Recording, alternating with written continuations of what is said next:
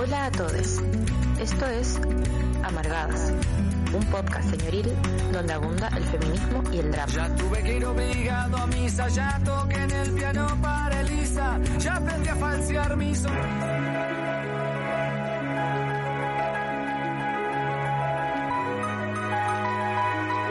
Muy muy buenas noches, ¿cómo están? Iniciando un nuevo programa aquí junto a Fran Castro, mi compañera radial de. Amargadas, en la radio por holisticaradio.cl que está pero con todo. Qué tremenda parrilla, de verdad, qué tremenda parrilla. ¿Cómo estás Tremendísima. en este último programa del año? Che, tu madre se me había olvidado esto. Oh, qué emoción. Qué emoción otro año de amargadas. Eh, estoy, llegué corriendo, así que estoy como en el hype, en la manía, arriba. Vengo de arriba, vengo de arriba, así que durante el programa espero que me vean bajando hasta lo más profundo de la... de. No, ¿Y tú, y amiga, cómo tenemos un tema muy deep. Buah, Oye, yo estoy eh, también como en el... en el hype, Sí, arribísima. muy muy arriba porque, bueno, fin de año, tú sabes, los Ah. cuidados, ya un año sosteniendo, y estoy como ah, ah, ah, queriendo matar y Hasta el y sí. Además Pero que digamos, estoy contenta, estoy contenta, Contenta. porque sí, de que se termina este año, mañana comienza uno igual, pero al menos este se fue, así que estoy contenta por eso. Y oye, sobre todo quería aprovechar este momento, Ujú. perdona que me tome tantos minutos, pero por eh, para agradecer a la gente que nos ha acompañado desde marzo hasta diciembre. Bueno, enero todavía tenemos programa, pero ya va a ser No el nos va. 2023. Eh, y todo este el 2020. 2020. Ah, me puse reggaetonera, perdón. me encanta, me encanta. Por favor, me encanta. Y eh, que nos acompañaron durante todo este año, que eh, así que agradecerles un montón, estuvieron muy bacanes, que muchas gracias. Así que eso quería decir, aprovechar de agradecerles, mandarles muchos cariños y a quienes Tan también nos conocen desde poquito, que nos acompañen, e invitarles, ¿no? A eh, que se acompañen junto a nosotras en 2023. Sí, ahí lavando la losita en el metro. Sí, pues yo sé, me han dicho, harta gente me ha dicho que lo empezó a escuchar ahora. Qué vergüenza igual. No, pero también hay que extender los agradecimientos a la gente que ya es muy fiel y nos escucha y son bacanes, nos mandan mensajitos. Eh, muy lindes.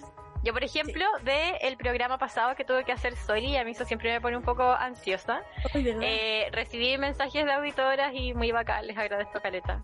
Las te caen, corazoncitos kawaii. Oye, pero alto programa el de la semana pasada, así que se los recomendamos. Ujú, Eh, vayan a están todos nuestros programas están en Spotify, así que si quieren revivir la temporada, por supuesto que se viene la encuesta mensual de qué programa te gustó más, pero, Pero obviamente supuesto. va a ser después de este programa, por supuesto. Obvio, porque se Así tiene que- que, concursar. Por supuesto, por- porque me gusta la participación, me gusta ese feedback, eh, sentirles que están al otro lado, así que eh, y también en función de eso les invito a mandarnos mensajes de audio, comentarios también dejarnos en YouTube. A un saludo a quienes ya nos están mirando. Besitos. Y el número para mandar mensajes de audio es el más 569 75 111 852. Oye, aprovechándome, aprovechándole para que eso no se nos pase la oportunidad a nuestra querida eh, audiencia, adiós, se dice. Eh, Audiencia. audiencia. Recuerden que nosotros somos una radio independiente. Ya la del Monty decía que tenemos una parrilla muy bacán, pero no vamos a poder seguir sosteniendo este proyecto si es que no nos apoyan. ¿Y cómo nos pueden apoyar? Eh, en Patreon. Métanse a patreon.com slash holística y si puede, si quiere, si le da, nos ayuda ahí con una suscripción mensual. Si no, avísele a su amigo cuico, su amiga cuica, su amigo cuique, eh, que nos apoye para que no nos muramos y podamos seguir por siempre trayendo este contenido. Que yo siento, amiga, que los últimos contenidos han estado igual como nuevos, como reflexiones Sí. nuevas. Así los Sí. resumiría, resumiría este mes. Porque Sí, cositas difíciles. absolutamente. cositas Cosas difíciles. son Oye, yo quisiera hacer una fe de ratas y Ya. rectificar una información que la dirección es patreon.com slash Ah. holística radio. Holística radio. Uh, Patreon.com slash holística radio. Holística Radio. No le vayan a dar a ningún centro hippie nuestro platito. Probablemente es algo así, ¿o no? Sí. Sí. Entonces, ah, está- Como- empecemos. Corte. ¿De qué trata este programa María oh, Francisca? Este programa Conchita va a estar Alonso. Conchita, María Francisca, me encanta, me voy a cambiar mi segundo nombre. De Alejandra por Conchita Alonso. Precioso. me perdona eh, me perdona. Este tema, bueno, venimos diciendo que es muy denso porque, y yo voy a decir acá al tiro que cuando me propusiste este tema dije como, mmm, mmm, no sé, me pasan cosas. Eh, no sé si ya se habrán dado cuenta, probablemente sí las personas que nos escuchan y tienen redes sociales, que ha habido toda una polémica durante esta semana porque se no se publicaron ahora, sino que ya son tesis que son publicadas dentro de la Facultad de Filosofía y de Pedagogía de la Universidad de Chile. eh, Juan Millas. Juan Millas, que nos hablan sobre la pedofilia. Eh, yo no leí en un inicio, solamente vi las reacciones como de las redes sociales y era como, ¿Cómo vamos a romantizar la pedofilia? Yo desde ahí como por supuesto que no, no se puede como hacer eso.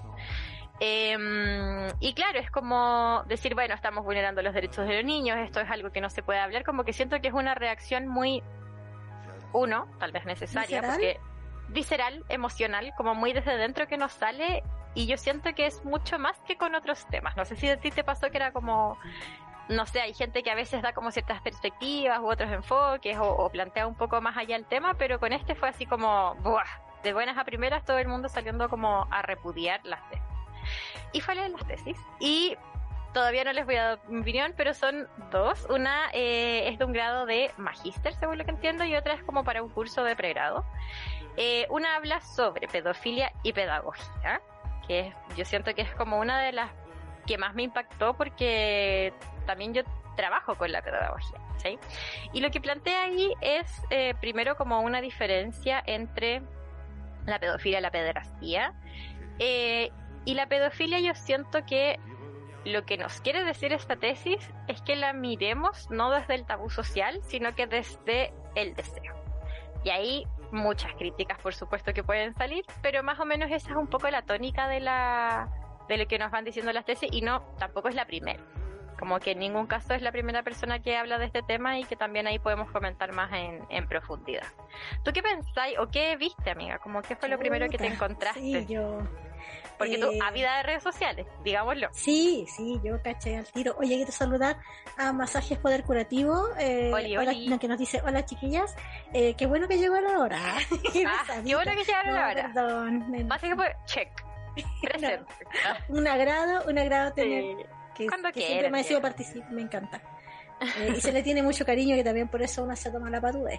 Oye, Ah. yo eh, vi en redes sociales primero y yo eh, al igual al igual que tú tal vez yo tiendo a desconfiar de los fervores en las redes sociales, Ujú. ¿Ya? Sí, yo creo que siempre es una buena eso posición. es como siempre tiendo a desconfiar de esas posiciones tan cerradas y como medio Como esto es esto y lo descartamos.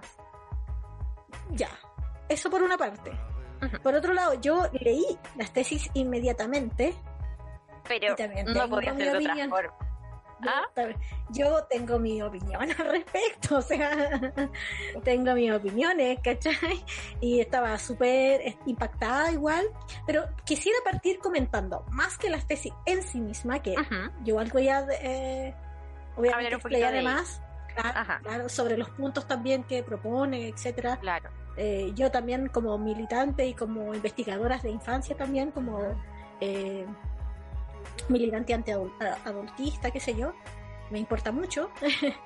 Eh, pero quisiera también decir algo que me hizo mucho sentido y que escuché, y es cuán irrelevante es la academia como para que esta tesis, estas dos tesis, que se publicaron 2016, 2017 por ahí, pasaran desapercibidas tantos años. O sea, y que desafectadas igual están como las Las academias, comunas, claro. ¿Cachai? De las comunidades de la vida social. Como que siento que ahí falta, no solo cuando dice falta calle, eh, siento que falta materialidad. Exactamente. Como, porque, a ver, pasa, y, y voy a nombrar desde acá como un poco marco teórico que tú ya lo habías leído, yo te lo mandé así como, mira amiga, esto habla de lo mismo. Em, hay un profesor, me parece que es de psicología, eh, ¿Carlos Carlos Pérez Soto, Creo que es de física. de física. Buah. Pero él es habla todo. de... eh, hay, Es de hay todo. Un, hay un popurrí de cosas que hace Carlos Pérez. Muchas cosas, muchas Yo también tengo mi opinión al respecto de Lo sé, lo sé. Pero yo siento que eh, cuando uno se va a enfrentar como a estos textos, sí hay un lenguaje que es súper alejado y que yo creo que uno tiene que tener cierto como sustento teórico, como haber leído ciertas cosas para poder entender. No sé si te pasó. Como No, no me con un eso. lenguaje así como muy, muy. A mí me pasa, como yo he leído bastante sobre infancias, no podría decir que en este momento no soy una activista. Pero claro, como que hay ciertas nociones que uno debe tener como para que lleguen a todas las personas. Ahora, lo que yo le puedo reconocer, reconocer en torno al tema a Carlos Pérez Soto es que nos habla como de una forma un poco más piola de los puntos que expone. Como en torno a este tema, como para, para hacer la discusión.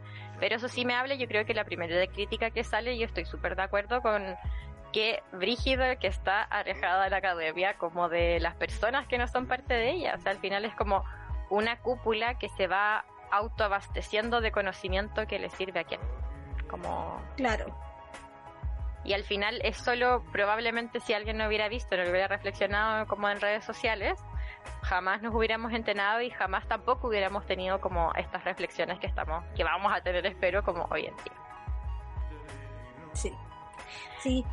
Yo, a diferencia de ti, no creo que el lenguaje en sí mismo, como de, de las tesis en particular, sea lo que está alejado de Ujú. la vida social, sino más bien la academia en sí.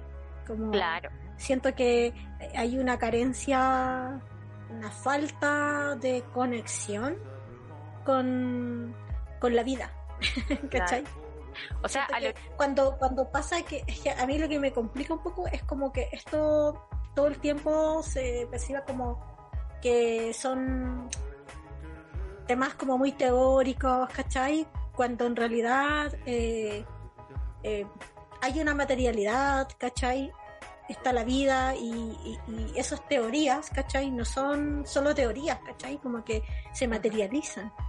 claro, Y eso es complejo cuando estamos hablando de pedofilia. claro. Al final, a lo que voy un poco como más profundamente con esta crítica es que yo siento que lo primero que salta así como a vista de pájaros el lenguaje, pero también como que eso es una de las cosas que me da cuenta de que la academia solamente se está hablando a sí misma. Sí, Como que es un ejercicio muy... No tengo... Yo siento que la masturbación es muy bacán, pero voy a decir masturbatorio como Sí. de generarse como placer e insumo y, y como texto a sí mismo. Y como uno, que no le sirve... más que masturbatorio. Claro, claro. Como que no le sirve a nadie fuera de ese círculo. Y por otro lado, también es como, bueno, si yo creo tanto que esta reflexión es necesaria, porque yo sí creo que hay reflexiones que se plantean reflexiones necesarias como a dar, como que parten desde la pedofilia, un ejercicio muy como punky que solo te podéis permitir también si está ahí como dentro de la academia, en un grupo muy específico, como que al final tenemos que entender que es una élite y que se está hablando a sí misma, ¿cachai? Como que solo puedo hacer ese ejercicio, creo yo. O sea, no es que solo ellos pueden hacer ejercicio, pero lo hacen tan descontextualizadamente por eso.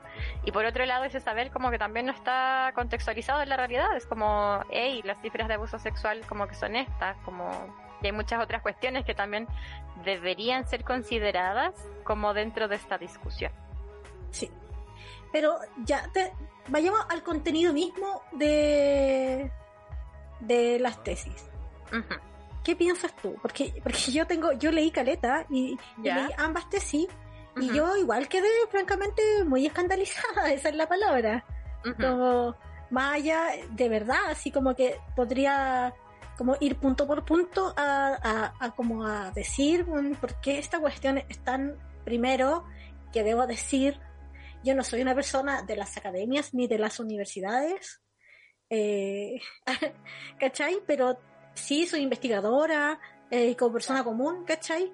Eh, ah, como la señora común qué, qué patético eso no eh, desde mi lugar desde mi contexto eh,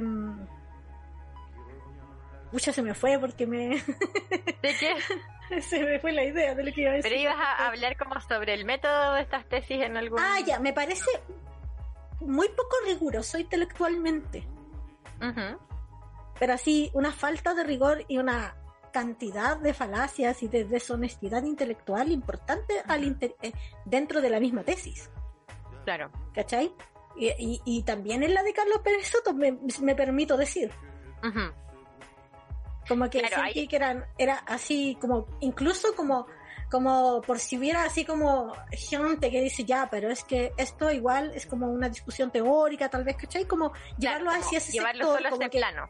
como que nosotros pobres mortales ignorantes no lo entendemos Claro. desde el punto de vista investigativo también es eh, poco O sea, rigor, poco rigor yo digo, poco, Poco rigor. rigor. Sí, Sí, estoy de Por acuerdo lo en que bajo. hace como asociaciones que son laxas. Por lo bajo laxas. A mí, y mira, yo lo, Y la verdad es que leí y antojadizas. Leí el texto de Carlos Pérez Soto porque no tuve tiempo de leer las dos tesis, leí solo la a medias, la verdad, la de pedagogía, porque es algo lo que me interesaba como, como la visión, porque me llama mucho la atención y, y me produce mucha repulsión también eh, que plantee la pedofilia, porque lo que están haciendo esta gente es un poco plantear la pedofilia como una posibilidad de orientación sexual sí, como en esta realidad y es como ya desde ahí me alejo. Ahora bien, también tenemos que entender como más allá de este ejercicio teórico que tampoco podemos como saber a ciencia cierta quiénes son las personas pedófilas, o sea, como con todo el tabú asociado, como toda la estructura estatal, pienso como quién va a querer decir para estudiarlo, así como con un rigor científico, quién se va a auto como notificar, como decir, sí, yo tengo como estos deseos. Otra cosa que hace es como diferenciar la pederastía, que finalmente la pederastía sí es el delito, eh, pero también ahí se va en consideraciones que son bastante laxas en cómo sirve esta figura como a ciertas estructuras estatales.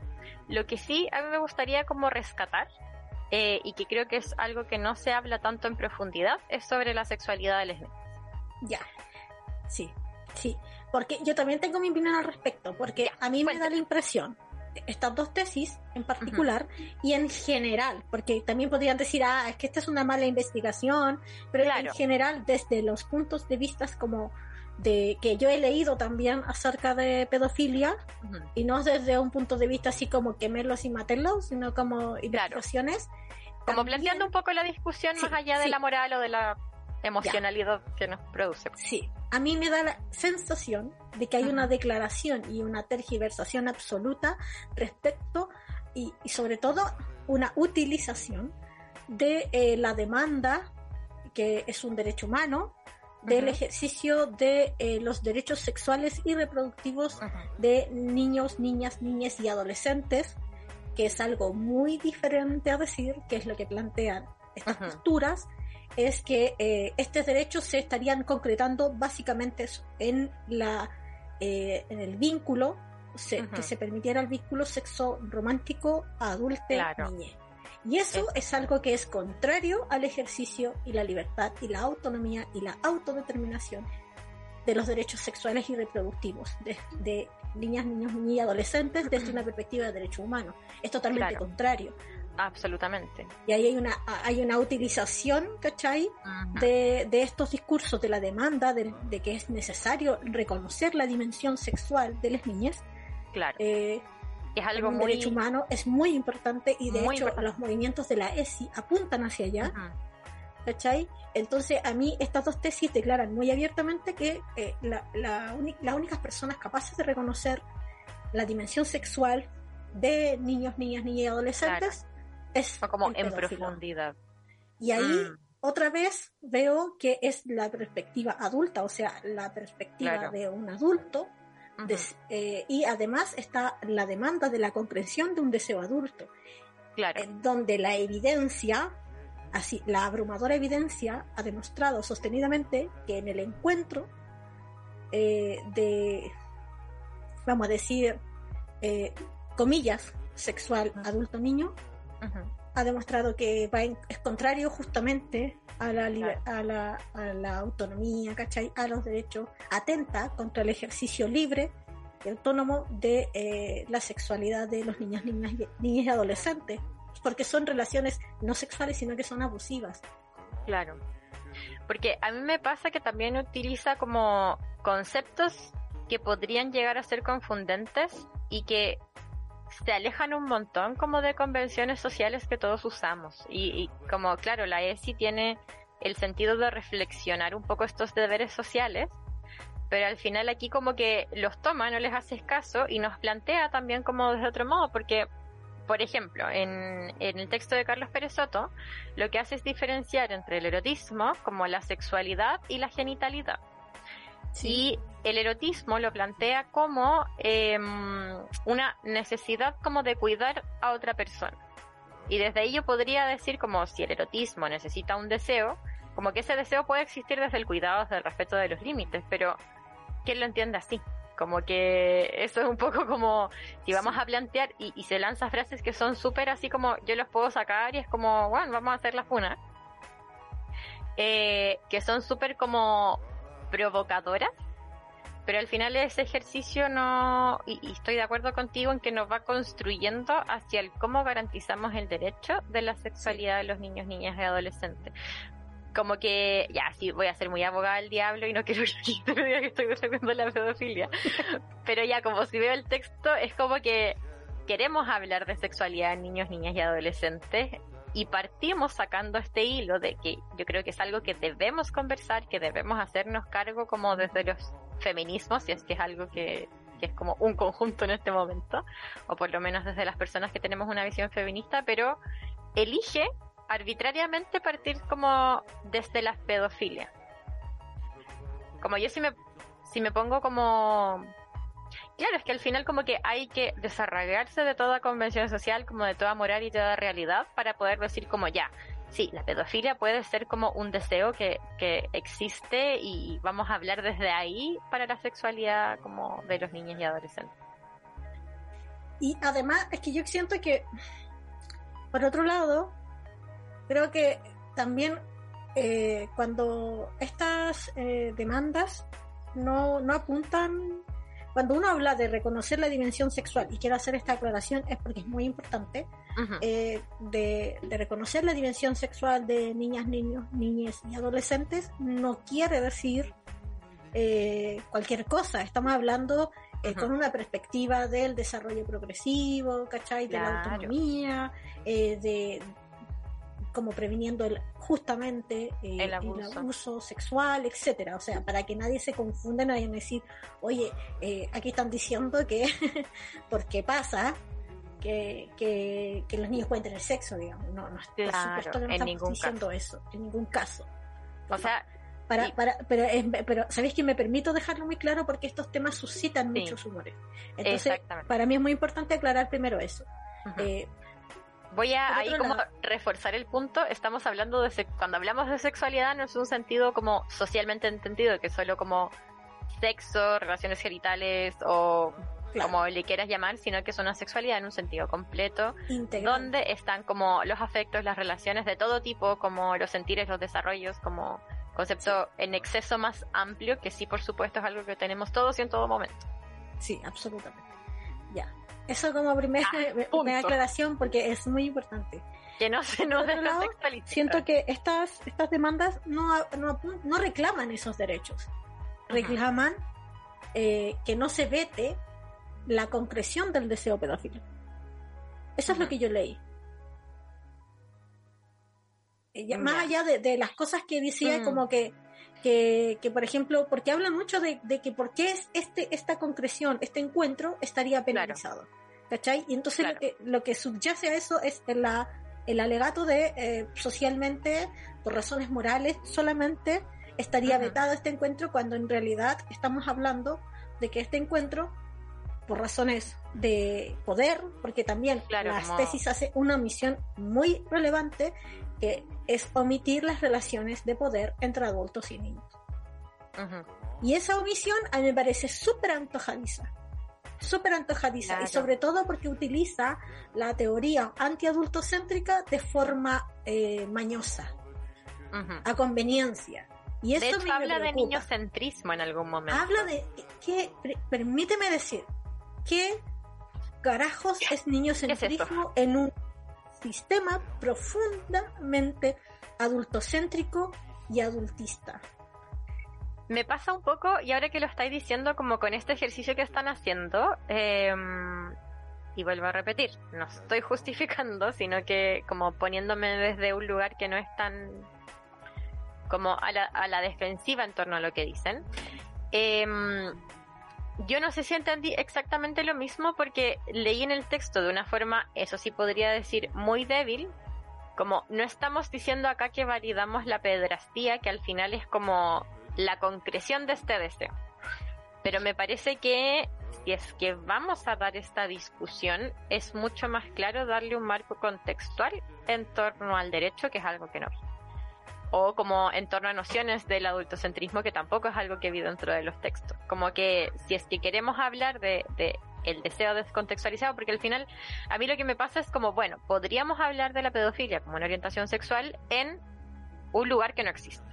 Es como hablar un poco de, no sé, cuando no haya patriarcado, es como, ¿por qué estamos haciendo como evidencia y generando textos y generando discusiones que están absolutamente desarraigados de esto. Y, yo he escuchado opiniones que, que, nos pueden decir, bueno, es que como las ciencias sociales, como, o más que nada la filosofía, como que hacen eso, son un poco la punta de lanza como dentro de las discusiones de la moral, la ética y todo lo demás. Pero claro, como me pregunto también en una forma más material y más práctica, ¿por qué elegimos partir desde ahí? Como, ¿por qué tampoco nadie se dio cuenta en, no sé, caretas de años con caretas de procesos intermedios eh, que estamos partiendo de un lugar que es bastante como antojadizo, poco real, no, no, que no llega a la realidad. Yo siento que también eh, no plantear como que incluso ese deseo, pedófilo no, me parece profundamente adultista y conservador, porque también se adjudica esta supuesta como disrupción intelectual y moral y que queremos proponer cosas nuevas y ya me da la impresión de, de acuerdo al que uno ha estudiado, ¿no? Como que no hay nada más conservador que el deseo pedófilo. Ajá. Vivimos en una cultura de abuso, sobre todo en, en, un sistema tan adultocéntrico que absorbe, que utiliza a las niñas y no hay nada más conservador que eso. Entonces, cuando estas tesis se empiezan a proponer, ¿no? Como como correr los marcos de la moralidad, a mí me parece lo contrario. Me parece absolutamente lo contrario. Porque no hay, no hay nada más conservador que la utilización de la corporalidad de las niñas. Y no puede ser que una tesis plantee en el mismo nivel de opresión a una niña que a un adulto. Claro como claro, no, no nos podemos parar como desde la misma óptica a mirarlos. Y me gusta mucho lo que decía y como que el deseo pedófilo es no sé qué se cayó, en, eh, como en sí bastante, o está asociado mucho como a las posiciones más conservadoras y adultistas. Eh, y adultistas, y creo que algo que propone esto pero que lo hace mal, eh, es un poco hablar, como te decía antes, de la sexualidad de las niñas y algo que yo podría reflexionar como eh, en torno a esta misma crítica es que sobre todo de partes como de lugares más conservadores, cuando se habla de la sexualidad de las niñas, se habla solo desde la violencia. Como algo que yo podría decir es que sí, es importante, pero no podemos partir de la pedofilia para hablar de esto. Exactamente. Sobre el goce, el placer dentro de la sexualidad de las niñas.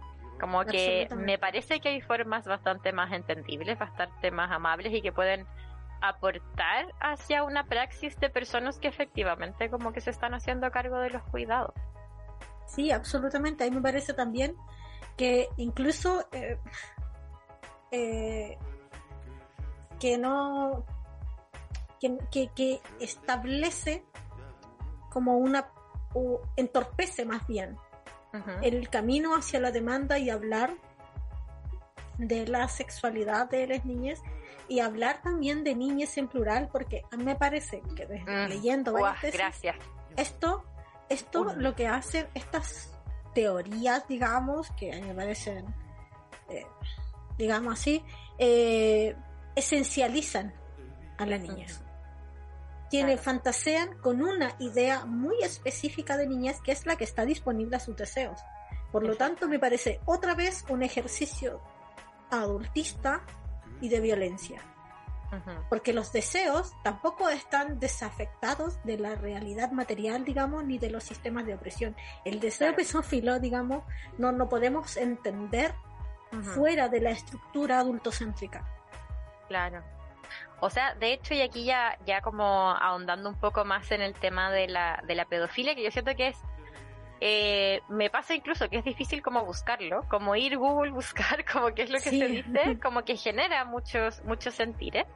Eh, bueno, pero lo que quería decir acá es que finalmente hay algo que se utiliza, que es la nominación de parafilia, que son todos aquellos como deseos en torno a la, a la sexualidad que tiene que ver con eh, relaciones sexuales o ciertos vínculos sexuales que tienen que ver con el cuerpo. Em, y las parafilias finalmente son ellos, aquellos deseos que no eh, están dentro como de ciertas como convenciones sociales o hay la utilización de ciertos elementos casi únicos que son los que generan solamente el deseo. No sé si me explico. Como que las personas básicamente se calientan casi con solo una cosa. ¿Sí? Como que esa es una parafilia eh, o lo que está definido. Eh, que esto es como todo un tema así como cruce casi entre la psiquiatría y la sexología. Sí. Que igual podemos hacer ahí sus críticas como eh, en por qué patologizamos también ciertos deseos que están dentro como del consentimiento y no le hacen daño a nadie. Ahora, dentro de las parafilias, lo que yo entiendo es que se definen algunas como, eh, como más suaves o soft y hay algunas que son otras como más hard o duras. Y todas las que son más duras está, por ejemplo, la pedofilia, la zoofilia, la necrofilia, donde la otra, eh, el objeto de deseo, y así lo dice, está como, les niños como objeto de deseo. es em, otra cosa. Que es otra cosa, no lo puede consentir. O sea, como que desde ahí se excluye y al final eh, el manejo que se propone y que también se trata un poco como una enfermedad con psicoterapia y ciertos como fármacos que disminuyen el deseo sexual, pero también yo siento que es como tampoco creo que se haga cargo tan como de las estructuras y como de la realidad como hoy en día como ese tratamiento o como ese manejo.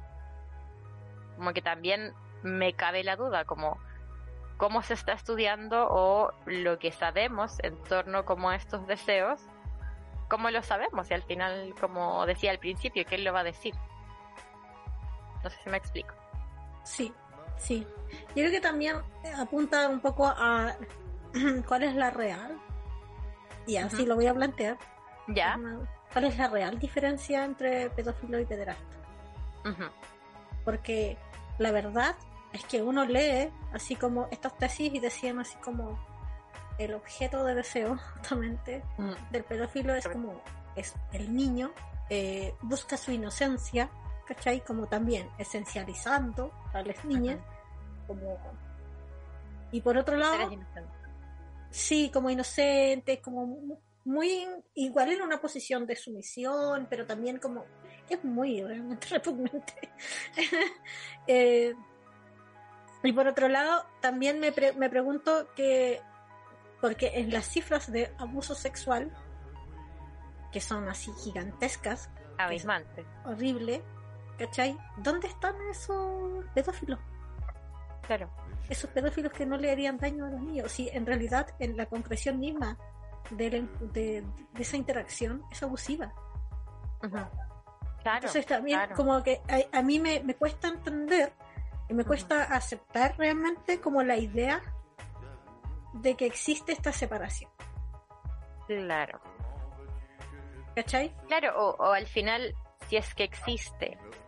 Em, me pregunto, como el debate debe partir desde ahí, como objetivizando a las niñas, porque podemos decir como, ya, las personas pueden tener como deseo o, o no sé, a veces pasa, y que por supuesto que no es lo mismo, como que hay niños que tienen deseos como por adultos, como que eso es algo que pasa durante la infancia como deseos románticos, no necesariamente sexuales, porque no va adecuado como seguramente a la experiencia o a su desarrollo. Pero al final si queremos plantear como, bueno, destabuizar como esas relaciones para que los niños vivan como su sexualidad de una forma más tranquila, libre y podamos como guiar tal vez esos aspectos a cosas que no sean violentadoras, bacán. Ahora, plantear la discusión desde los adultos me parece muy complejo. Y además porque todos los ejemplos que utilizan son ejemplos de, de agresiones sexuales. Sí. Entonces a mí me cuesta, eh, realmente siento que no, es como mañosa la, la, la separación, porque siento que no, no es tal, ¿cachai? Como Claro. me, me parece que no, no, no, no hay tal separación desde mi punto de vista. Claro, ¿Ya? como en lo concreto, podemos hacer como, yo creo que la única separación es como, bueno, esto es la concreción, esto no, pero en la realidad, ¿cómo lo vemos? Como que esa Claro, el- es la duda que claro. me cabe. Claro, y desde una también como eh, perspectiva material, Ujú. ¿cachai? Como alegando, apelando a lo material de la vida, no, ¿cuál es la diferencia? A mí también Claro. otra cosa que me empieza a llamar la atención y que me parece como un poco peligroso, es como incluso desde perspectivas antipunitivistas, como eh, darle cabida a este tipo como de posibilidades, porque hay que justamente romper los cercos, ¿cachai? Como Claro, a mí me parecería que romper los cercos tiene que ver con eh, apor- apelar en todo momento hacia la autonomía y la autodeterminación de las niñeces, pero Claro. no la concreción del deseo adulto sobre corporalidades subalternas. claro. Porque al final yo creo que aquí la problemática, por ejemplo, eh, dentro como de esta misma línea de pensamiento, em, hay personas que plantean, en el caso, por ejemplo, de la locura, que asociar locura como muy arbitrariamente asociar locura con eh, agresividad es algo que le sirve como al sistema estatal y a la violencia estatal como para justificarse. Y demás, como obvio que sí, pero estamos hablando de adultos. Hay otra Sí. subalternidad, por supuesto que también, pero estamos hablando de adultos, como que hay otras experiencias en torno a esto. O sea, el Ahora. sujeto óptimo para este sistema, estamos hablando de esa persona. Claro, que- o sea, imagínate eh, lo que le cuesta a, a les peques, por ejemplo, incluso comprender situaciones a- eh, abusivas, como nominarlas, como para que estén, no sé, eh, que esto se, se plantee como una posibilidad. Es súper heavy, ¿cachai? Como, porque la verdad es que, eh, ¿de qué estamos hablando cuando hablamos de pedofilia, ¿cachai? Como de, de- concretamente de que, ¿cómo, ¿cómo sería una sociedad, digamos, materialmente, con una perspectiva también de clase, ¿no? Entendiendo que existen todas estas estructuras, ¿cómo sería realmente esto? Claro, ¿cómo podría darse esta relación pedófila? No, no, ¿Cachai? Como Si no- es si- posible que hayan, como no hayan relaciones de poder entre niños y adultos. No. Es que, es que no, no la hay sie- siempre y cuando está otra vez como promoviéndose o, pro- o- no, es no es promoviéndose, pero filo. Eh, es como Propiciándose. pero sí, como otra vez está dejando en relevancia la necesidad adulta versus eh, la, la necesidad del libre ejercicio Claro. de, de- de niños, niñas ni adolescentes. Me pasa que al final, eh, en alguna parte de los textos, lo, que me deja es que proponen también eh, como entrar dentro de estas conversaciones como un modo para avanzar en la autonomía de niños, niños y adolescentes. Em, y no lo plantea porque ahí también nos, no me parecen tan así como bueno, vamos a tener relaciones sexuales, me cuesta mucho decirlo ya, pero como Sí, es pedófilas, súper fuerte. es como, ugh. sino que lo plantean como desde el erotismo y una sexualidad como la hablábamos nosotras, como en un amplio espectro, como un intercambio de cuidados, como un intercambio de afectos.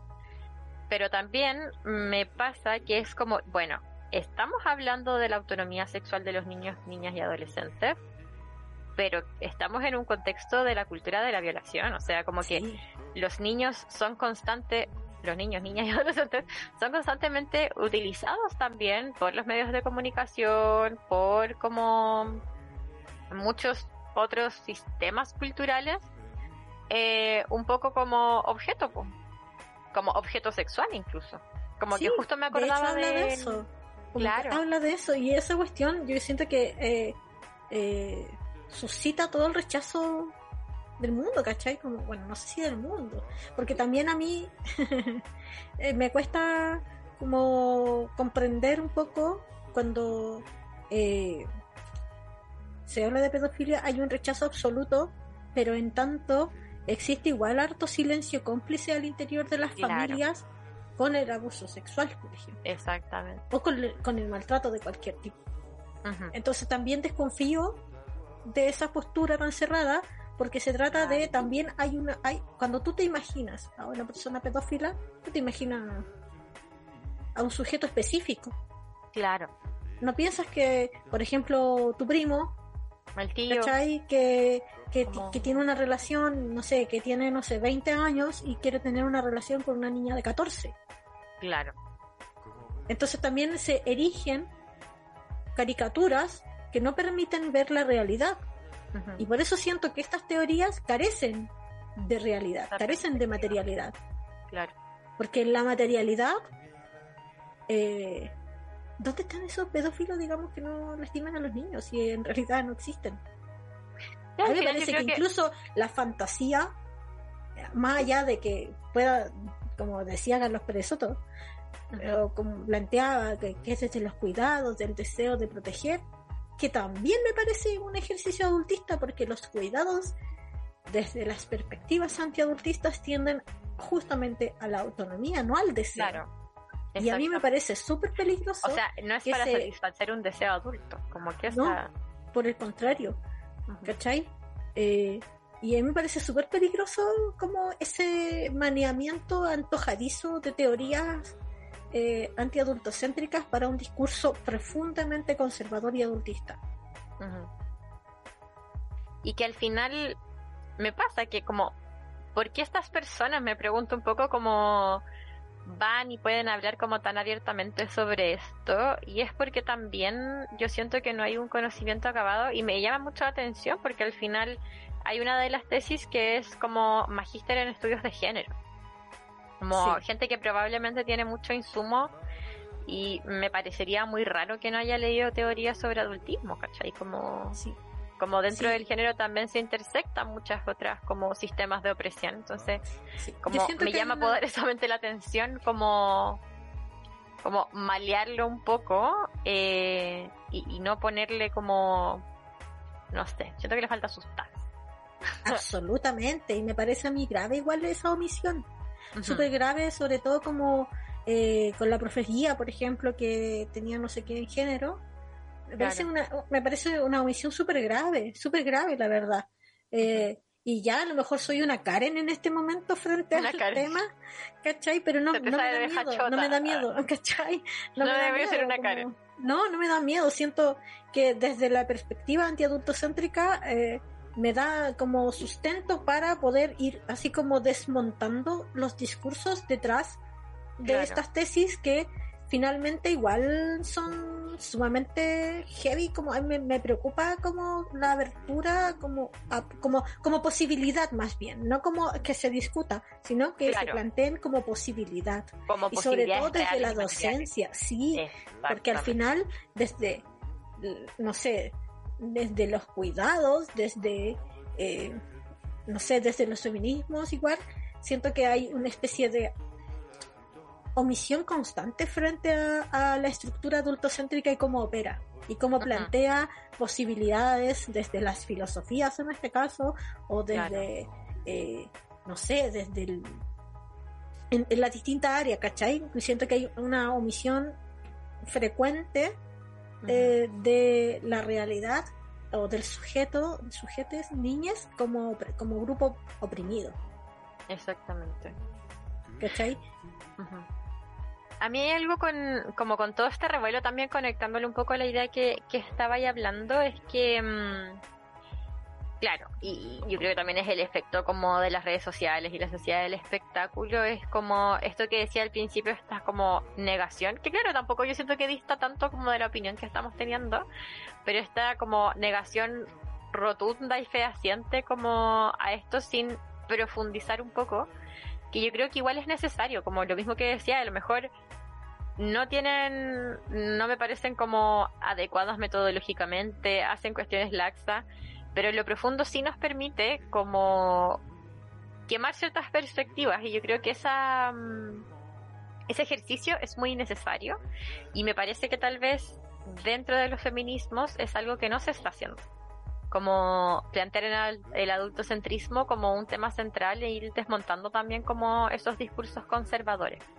Sé que es como al final un ejercicio, voy a decir acá, como muy que parte desde una posibilidad, como sí, vamos a hacerlo más, más del extremo acá, y que es súper como antojadiza, que genera como asco, genera como, bueno, ¿por qué partiste desde ahí? Real pudiste haber como reflexionado de esto de otra manera y desde otra perspectiva y lo elegiste hacer de ahí. Pero también nos plantea como, como ciertas discusiones que yo creo que son necesarias como para sacar algo a toda esta discusión, creo yo. Ah, yo creo que que nada, como me parece como otra vez, como qué rol está cumpliendo la academia realmente, o sea que... Claro, volvemos al punto inicial de todo Sí, porque a mí me pasa que todas estas como cosas que podríamos sacar como de esto es más bien eh, me interesa más hablar desde desde desde los movimientos por la ESI por ejemplo que se plantee ¿cachai? Por supuesto, Pero no desde las perspectivas pedófilas, o sea, me parecen completamente... Y, absolutamente todo, errada. pero totalmente, totalmente. Y porque también plantea un riesgo que es darle un insumo a sectores más conservadores desde nuestra sociedad em, para decir, por un lado, como es que yo no creo o me parece extraño que alguna persona que tenga, o que sea pedrasta, que tenga algún deseo pedófilo, utilice esto y diga como, bueno, eh, ahora voy a poner esto en la realidad y, voy a ejercer como este deseo slash y dígase que no se entienda de otra forma violencia contra un niño, niña o adolescente. Me parece como difícil porque a quién le llega, ¿cachai? Como ya con esto puede ser donde le ha habido más socialización. Pero lo, sí lo que me pasa es que puede ser un argumento en contra de la educación sexual integral, porque estamos hablando directamente de como, hey, los niños tienen una sexualidad desde el inicio y hay que como trabajar desde esa autonomía y hay que hablar de esto, como hay que hablar de adultocentrismo, pero puede venir una persona más conservadora a decir como, ya, pero todo lo que sean ahí es pedofilia. Y, claro, como que se va perdiendo también un espacio, no me sorprendería si en unos días algún diputado de derecha como diciendo como, ah, viste, yo siempre lo dije. A mí por eso me pasa, me parece preocupante eh, justamente que desde las, eh, no sé, desde la facultad de filosofía haya pasado esto. Justamente por eso. Justamente por lo que por lo que apuntas, porque me parece completamente innecesario ¿Cachai? Me parece grave que haya pasado el filtro finalmente. Eh, porque tampoco es solamente la persona que escribe esto, pues como que también hay una estructura. Absolutamente. ¿Y, si tú leíste la declaración de la, de la facultad, como que la cuestión cumplía con la norma APA. Sí, cumple con la vergonzoso, Súper vergonzoso, no haciéndose cargo, por ejemplo, de que, claro, los marcos, eh, un marco teórico, pero ¿y dónde está no sé, por los límites éticos, ¿cachai? Como desde dónde estáis tomando esto, porque finalmente, incluso y, solo ateniéndote a la investigación, es un mamotreto insostenible. Claro, a mí me llama la atención porque, por lo que yo entiendo, como las tesis, eh, no puedo dejar de pensar en como las tesis, como el colectivo peruano. eh, las tesis deben pasar por un comité de ética sí. O sea, si es que es como para obtener un grado de magíster, sí o sí deben pasar por un comité de ética y me pregunto también cómo, eh, cómo, cómo se plantea desde ahí. Es que yo creo que justamente pasan el filtro por, por querer como... Eh, Ser punk. Sí, como correr esos cercos, ¿cachai? y me parece nada más conservador que eso. Como que todo lo que plantean estos dos textos que yo los leí, como cabalidad, esta que weá. es como darse la vuelta en el columpio, tal vez. Claro, ¿cachai? Como no me parece nada más conservador que lo que apunta a eso. Ahora quiero leer algunos comentarios que tienen acá. Como Martín nos dice, eh, desde lo grave que son las cifras que hay en abuso sexual infantil y lo grave de las consecuencias a todo nivel en las personas que lo han sufrido, es brígido que se relativiza y banalice la pedofilia. Y Masaje Poder Curativo dice, ¿qué onda el profe guía? Un semestre hablando de la tesis. Eso como que se iba a decir, como que tampoco es algo antojadizo, así como, ya, porque yo entiendo que una tesis de pregrado, como que los profesores no les interesa, es como ya hablen de lo que quieran. Pero es un magíster, o sea, una persona que estuvo como dos años más o menos estudiando en torno, supongo que desde el género, por lo menos un año hablando de una tesis, como desde un mismo tema. Como, no sé, a nadie se le ocurrió como esta perspectiva o finalmente son perspectivas que no incorporan. Y que también me pasa un poco, que es como cuando puedes hablar con tanta soltura, haciendo también como el hilo con el, con el mensaje de Martín. Solamente las personas que pueden hablar con tanta soltura de pedofilia seguramente son las que están como invisibilizadas o que no les pasa como esta reacción emocional porque no tenéis una realidad detrás, como que no, habéis visto. Eh, como cuál es la consecuencia del abuso sexual en la, en la niñez, como, como la misma que decías tú, como la pedofilia en este marco teórico tan laxo que me estáis mostrando puede llevarse a la realidad. Como que solo se puede hacer desde una posición donde no te está afectando emocionalmente y como que eso igual le podemos llamar cierta posición de privilegio, ¿no?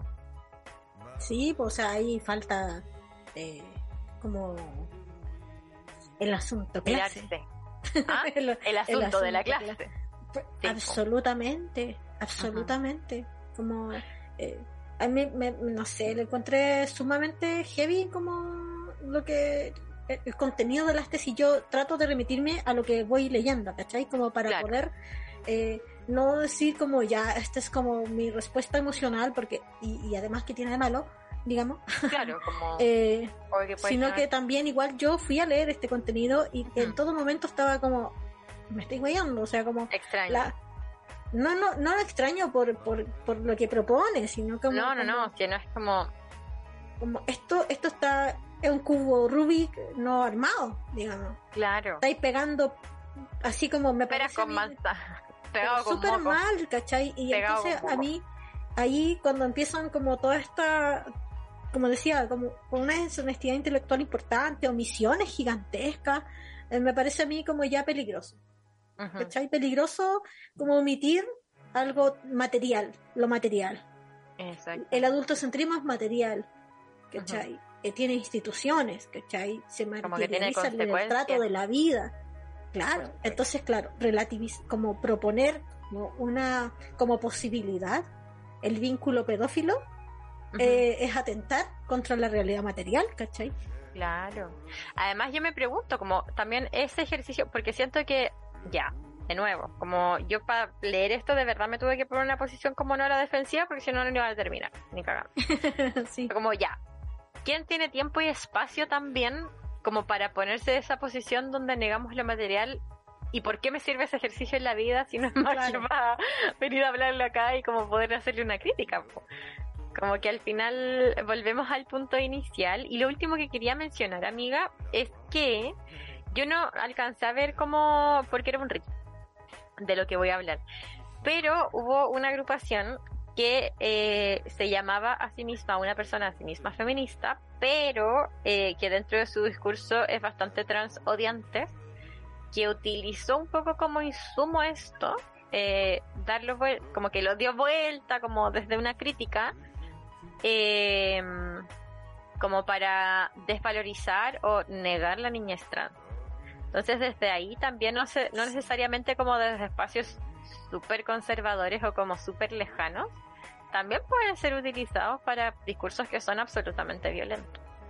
Entonces desde ahí yo creo que hay que tener mucho ojo con estos ejercicios, si es que se le puede decir desde este modo como... Y también yo siento que el, el hablar de los puntos que propone, que si son necesarios de lo que hablemos, como es de la sexualidad infantil, darles una vuelta y decir como, oye, esto no es importante, pero si de esto podemos hablar, como ocupar estos mismos momentos como de revuelo, yo siento que también es súper importante.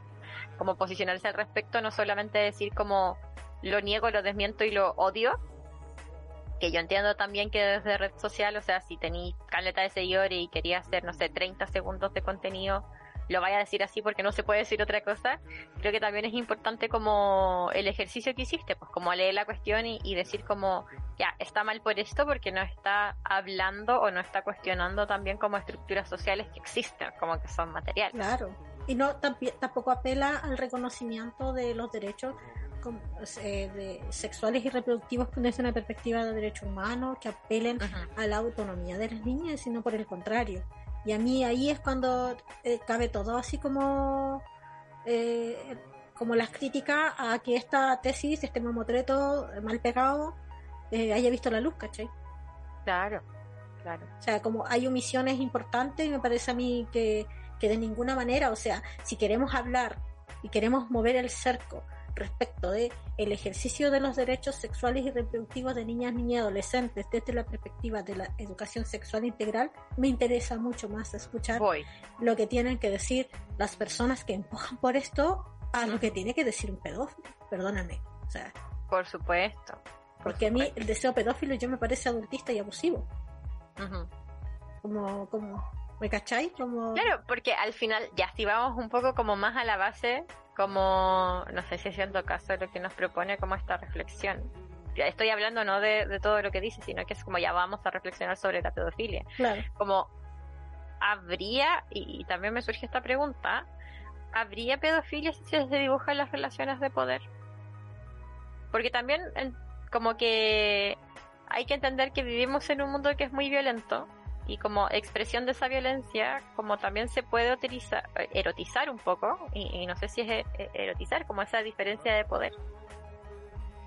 Entonces yo me pregunto, en este mundo ideal que proponen, como sería posible, seguiría existiendo, como por qué va a haber este deseo donde la otra persona no puede consentir en este mundo como ideal y utópico. Claro. Ah, ah, ah. Oh, Oye, durísimo este tema. Eh, no sé si ya en el último minuto, amiguita, quieres plantear algún tema que, se nos quede en el tintero. Ya vamos cerrando. Mira, a mí siempre eh, Chile me, me, decepciona. Chile me decepciona. pero yo creo que en relación a, esto eh, me sentí muy en encuentro con las posiciones generales.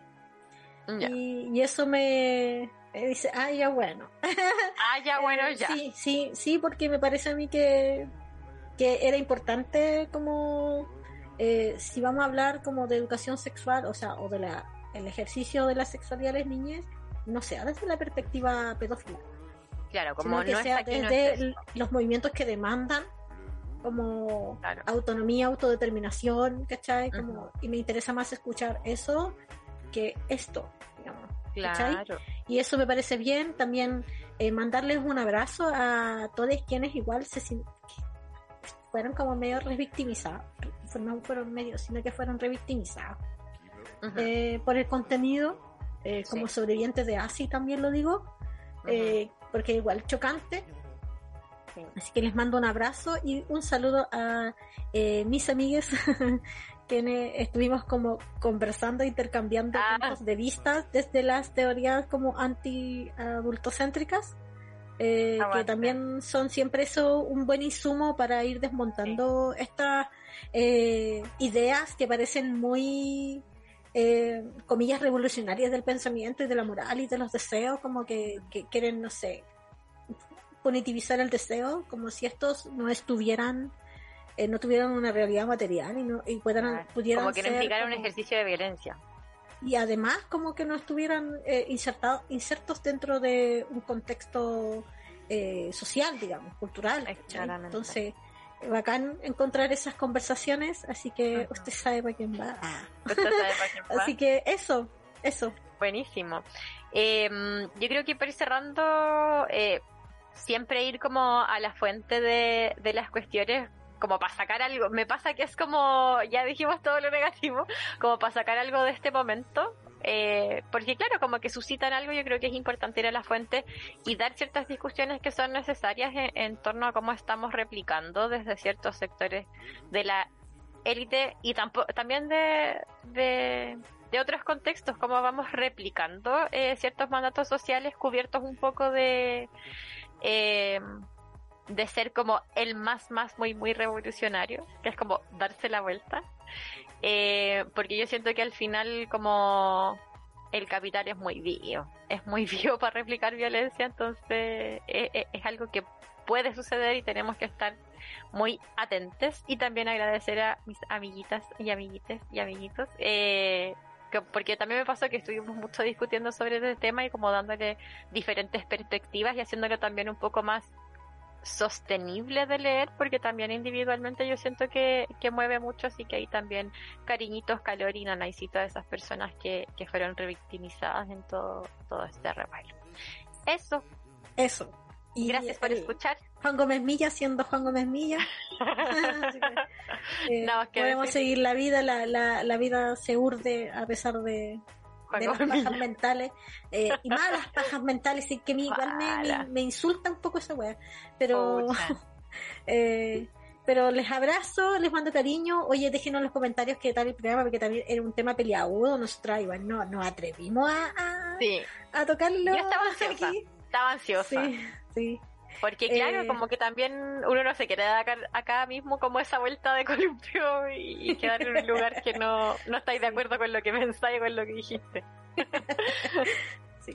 Les quiero mandar un abrazo. Oye, eh, gracias Martín porque nos pasamos un ratito de, de, los minutos eh, y decirle vayan a Patreon eh, patreon.com slash holística radio. Holística radio, holística radio. Para que nos sigan apoyando y eh, nos escuchamos el próximo año. Oye, quiero que ¡Ah! celebren en la forma que ustedes consideren si para ustedes celebraciones apagar las luces, decir no existo. Ver una película y comer.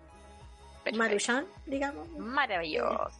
Maravilloso. Así que les mandamos eh, felicidades a, y que comiencen un año nuevo en la forma que ustedes lo deseen. Así. Muy sí, ese mi feliz año nuevo. en la forma que tú deseas. Me les mando mucho amor. Muchos cariños, les queremos. Chau, chau. chau. chau.